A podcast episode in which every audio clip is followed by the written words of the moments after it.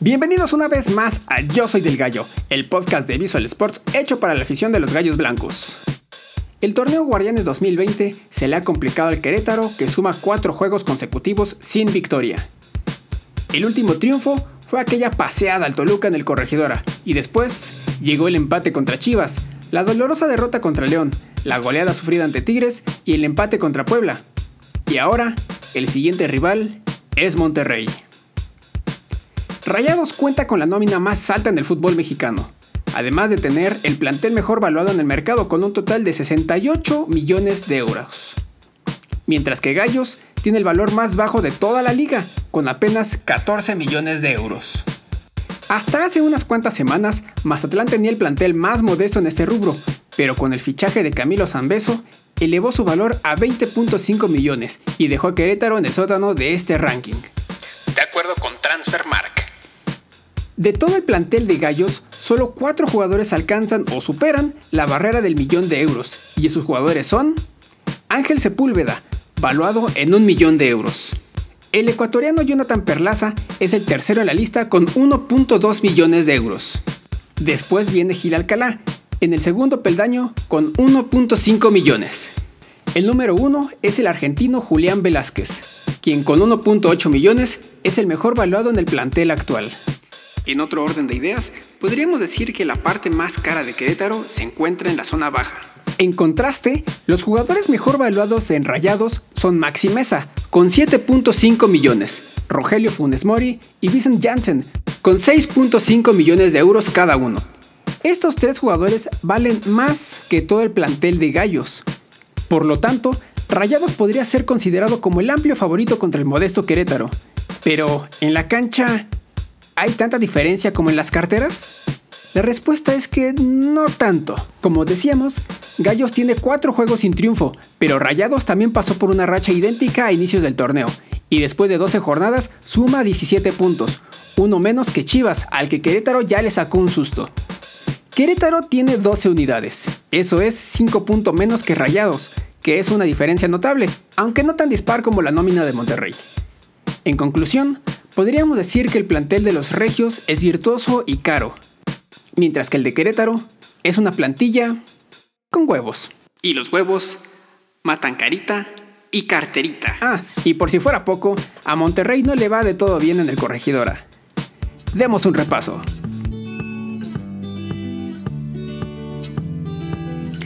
Números entre Gallos y Monterrey. Gallos y Rayados se han enfrentado un total de 30 ocasiones, de las cuales el Querétaro ha ganado en 7, empatado en 7 más, mientras que el Monterrey ha tomado ventaja con 16 victorias. Entre ellos han anotado un total de 98 goles, de los cuales 59 los ha anotado el Monterrey y solo 39 los Gallos. Hablando de duelos en Querétaro, se han enfrentado en 14 ocasiones. A Monterrey no le sienta bien el corregidora, ya que solo han ganado 3 veces por 5 empates y 6 victorias de los Gallos. En ese rubro se tiene ventaja.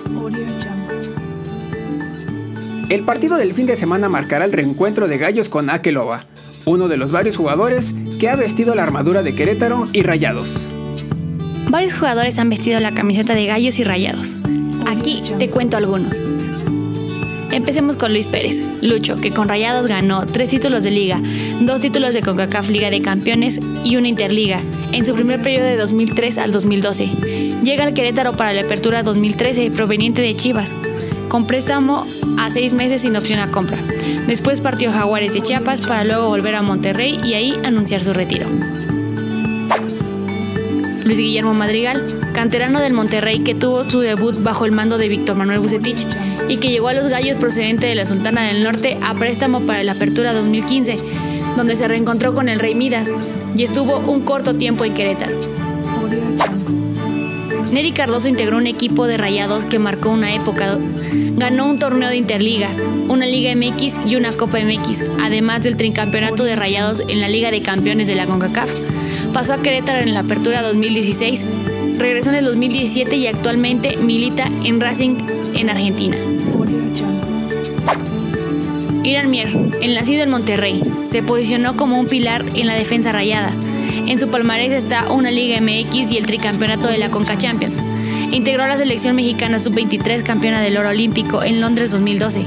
Para el clausura 2017 llegó a los Gallos Blancos, donde militó hasta diciembre de 2018, para después firmar con las Chivas, su actual equipo.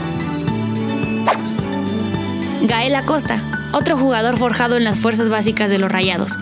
Tuvo su oportunidad en la máxima categoría en el Clausura 2013, bajo el mando de Víctor Manuel Bucetich, donde casi no destacó. Gael pasó a préstamo a Correcaminos y Alebrijes de Oaxaca, en la división de ascenso, y fue hasta el 2018 cuando logró regresar a Primera División para jugar con los Gallos. Daniel Ajud, en el Apertura 2018 tuvo su oportunidad de la Liga MX y Copa MX, en donde pudo demostrar su potente pierna izquierda, anotando 5 goles en los dos torneos. Pasó a préstamo sin opción a compra a Querétaro, donde tuvo poca oportunidad con el primer equipo, jugando recurrentemente con la sub-20. Loba, el marfileño, fue el último jugador de intercambio entre estos equipos. Loba llegó a Gallos a finales del 2018, a préstamo, debutando en enero de 2019 ganándose rápidamente el cariño de la afición albiazul.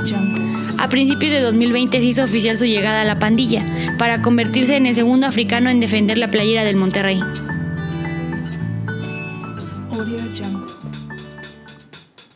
¿Y el equipo femenil? Ah, la cosa no va muy bien. Pero a pesar de la segunda derrota consecutiva, se mantiene a dos puntos de la zona de liguilla.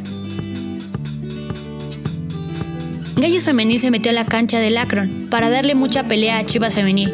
Aunque el resultado no fue el que querían, pues perdieron por 3 a 1, las dirigidas por Carla Rossi dieron mucha pelea y al momento de jugar por aire hicieron mucho daño, sin lograr concretar. El único tanto del partido lo hizo Valeria Miranda desde tres cuartos de cancha, luego de ver adelantada a Blanca Félix para anotar un verdadero golazo. Las queretanas se quedan con 8 puntos y ya no están en zona de liguilla, quedándose en la posición número 10.